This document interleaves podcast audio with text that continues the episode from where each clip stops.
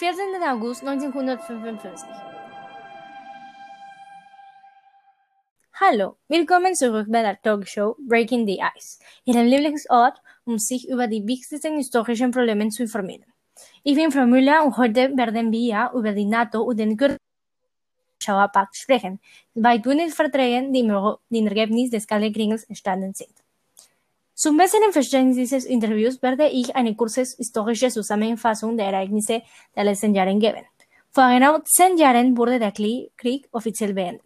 Aber für viele Länder ist es überhaupt nicht gelungen, sich wirtschaftlich zu erholen. Die finanzielle Hilfe, die mit dem Marshallplan zum Wiederaufbau Europas kam, endete vor drei Jahren. Außerdem ist Deutschland zweigeteilt, die BRD und die DDR. Heutzutage wird die Welt von zwei Supermächten regiert, die USA und die Sowjetunion.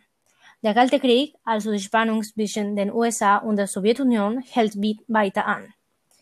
Bisher waren sowohl Amerika als auch die Sowjetunion nicht konfrontativ, aber wer weiß, was die Zukunft bringen wird.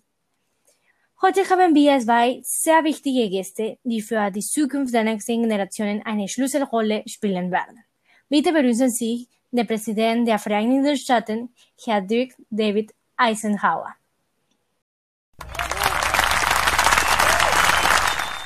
Vielen Dank für die Einladung. Ich fühle mich geehrt, hier zu sein.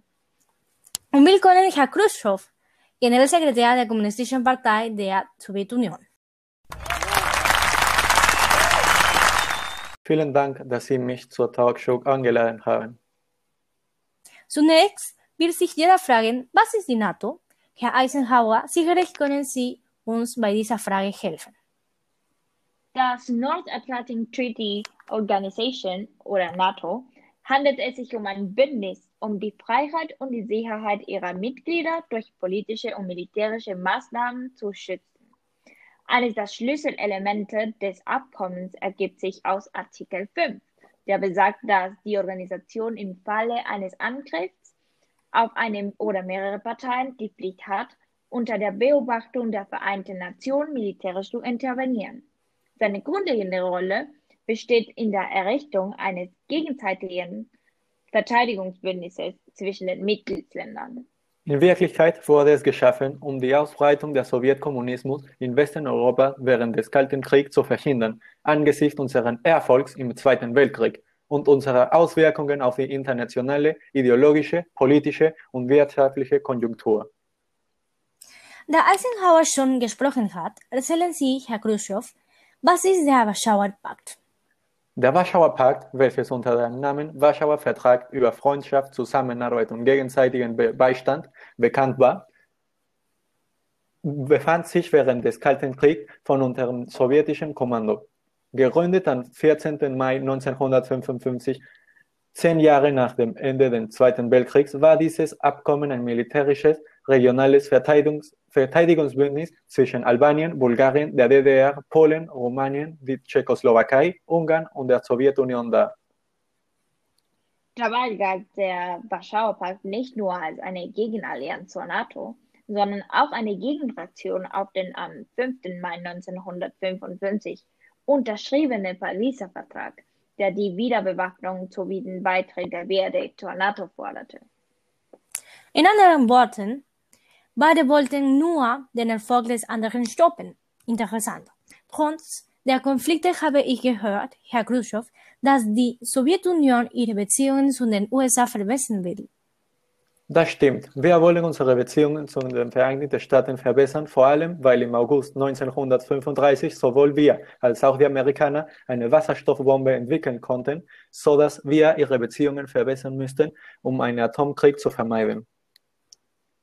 Trotz war Khrushchevs Politik für uns, die westlichen Führer, oft schwer zu verstehen. Zu Beginn wurden Versöhnungsmaßnahmen zwischen den beiden geografischen Blöcken getroffen aber nur teilweise. Er reagiert abrupt auf jede Bedrohung des Kommunismus in Osteuropa und hatte nicht die Absicht, den Druck der Sowjetunion auf die Satellitenstaaten zu mindern. Die Sowjetunion hat sich auf jeden amerikanischen Druck vorbereitet. So entstand 1945 der Warschauer Pakt. Die von der Sowjetunion häufen weiterhin Atomwaffen an und die Situation in Berlin verschlechterte sich, was zu weiteren Spannungen führte. Aber sie können sich nicht beschweren, weil die Vereinigten Staaten 1947 das Marshallplan als Teil der Truman-Doktrin setzen, um die Länder zur Förderung des Kapitalismus zu zwingen. Die Maßnahmen des Marshallplans wurden von uns Sowjets nicht in guter Weise getroffen, da wir es als eine Maßnahme der Vereinigten Staaten betrachten, Europa zu kontrollieren und sich vor allem in Osteuropa einzumischen, das unser, unser, unter unser Influenz Einflussbereich ist. Herr Eisenhower, in diesem Jahr konnten wir beobachten, dass die Bundesrepublik Deutschland erst vor kurzem der NATO beitreten konnte. Warum konnte die BRD nicht von Anfang an beitreten, wie es die Deutsche Demokratische Republik im Warschauer Pakt getan hat? Also 1949 würde jede überlegen, ob Deutschland der NATO beitreten sollte, eine Reihe negativer Rationen hervorrufen. Die BRD konnte der NATO an Anfang an nicht beitreten, da Frankreich die, der Ereignisse des Zweiten Weltkriegs dagegen war. Wir Amerikaner wollten den Beitritt, weil wir das menschliche Potenzial Deutschland nutzen könnten, um unser militärische Präsenz zu stärken. Auf der anderen Seite würde seine Entgliederung einen weiteren Stopp des Kommunismus bedeuten. Die Idee eines NATO-Beitritts Deutschland wurde weiter diskutiert und auch mit Frankreich war es nicht einfach. Schließlich verdiente sich die deutsche Regierung mit der Wiederherstellung der nationalen Souveränität Deutschlands einen Platz am NATO-Tisch, da die meisten Mitgliedstaaten dies wünschten. Außerdem Änderung des Themas. Welche Struktur hat die NATO? Wer regiert es? Gibt es ein Sekretariat? Wer plant alles? Also die NATO weist auszudifferenzierende Strukturen auf. Für die Erledigung der zahlreichen NATO-Aufgaben und Ziele teilt sich das Bündnis in zwei Organisationen, eine zivile und eine militärische. Zuerst haben wir die zivile. Jeder Mitgliedstaat verfügt über eine ständige Vertretung im politischen Hauptquartier der NATO in Brüssel. Jede Botschafter repräsentiert seine Region im Beratungs- und Beschlussfassungsverfahren der Allianz. Das Generalsekretär ist der höchste internationale Beamte der Allianz und ist verantwortlich für die Steuerung der Beratung und die Entscheidungsfindung.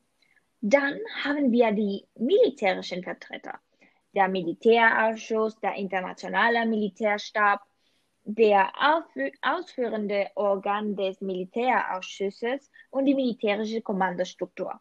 Weltweit wurden rund 1776 Billionen US-Dollar für Militärzwecke ausgegeben. Auf der anderen Seite, welche ist die Organisation des Warschauer Pakts? Ist es so wie die von der NATO oder ist es ein bisschen beziehungsweise ganz anders? Die Wahrheit ist, dass ich nicht weiß, warum ihr Amerikaner euch so aufregt. Unsere ist nicht so gespalten und funktioniert meiner Meinung nach viel besser als ihre. Die Leitung und die Koordinierung des Warschauer Pakts sind die Aufgabe des politischen beratenden Ausschusses oder PBA und es war höchstes die Entscheidungsgremium des Bündnisses. Generalsekretär des PBA war zugleich Leiter der Vereinigten Sekretariats, das als Exekutivorgan angesehen ist und unterstützt durch ständige Kommissionen, darunter auch eine Verbindungsstelle zum Rat für gegenseitige Wirtschaftshilfe. Die Mitgliedstaaten wurden im PBA durch die ersten bzw. Sekretär Generalsekretäre des Zentralkomitees des sozialistischen und kommunistischen Parteien, die Regierungschefs und die Außenminister. So einfach und unkompliziert, wie es klingt. Sehen Sie sich an, schlicht und einfach, sagen Sie, richtig? Wie alle Sowjets die Welt sehen. Sie greifen die Bemühungen anderer Menschen auf und versuchen, sie allen zugutekommen zu lassen. Sie profitieren von den Bemühungen der Arbeiterklasse die von hohen Stufen des Sozialismus getäuscht wurde, so dass sie glauben, alle seien gleich, wenn sie weit davon entfernt sind. Es tut mir leid, Sie zu überraschen, aber so funktioniert das Leben nicht, mein Kamerad. Wie bitte? Ich werde nicht zusehen, wie meine Überzeugungen auf diese Weise ungeglimpft werden. Ohne Problem bin ich zu diesem Gespräch mit Ihnen gekommen, aber am Ende bekomme ich nur hirnlose Angriffe. Ich werde nicht weiter mit unbedarften Menschen über interessante Ideen debattieren. Ich verabschiede mich. Nun, meine Damen und Herren, wir haben leider keine Zeit mehr. Das war's für heute. Vielen Dank, dass Sie sich noch ein weiteres Kapitel von Breaking the Ice angehört haben. Es war mir eine Freude und bis zum nächsten Mal.